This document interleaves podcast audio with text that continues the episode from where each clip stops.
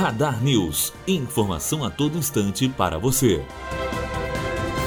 Vice de Bolsonaro, general Mourão, critica o 13º salário e adicional de férias. Em declaração na CDL de Uruguaiana, no interior do Rio Grande do Sul, o general criticou o pagamento do 13º salário e adicional de férias. E temos né, é, algumas jabuticabas que a gente sabe que é uma, uma mochila nas costas de todo empresário. Jabuticabas brasileiras, 13º salário.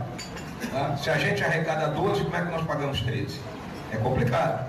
Né? E é o único lugar onde a pessoa entra em férias e ganha mais. É aqui no Brasil.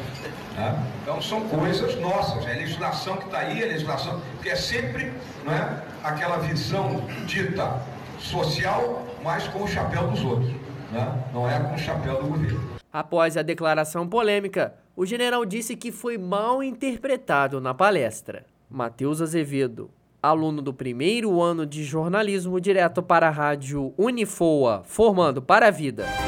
Radar News. Informação a todo instante para você.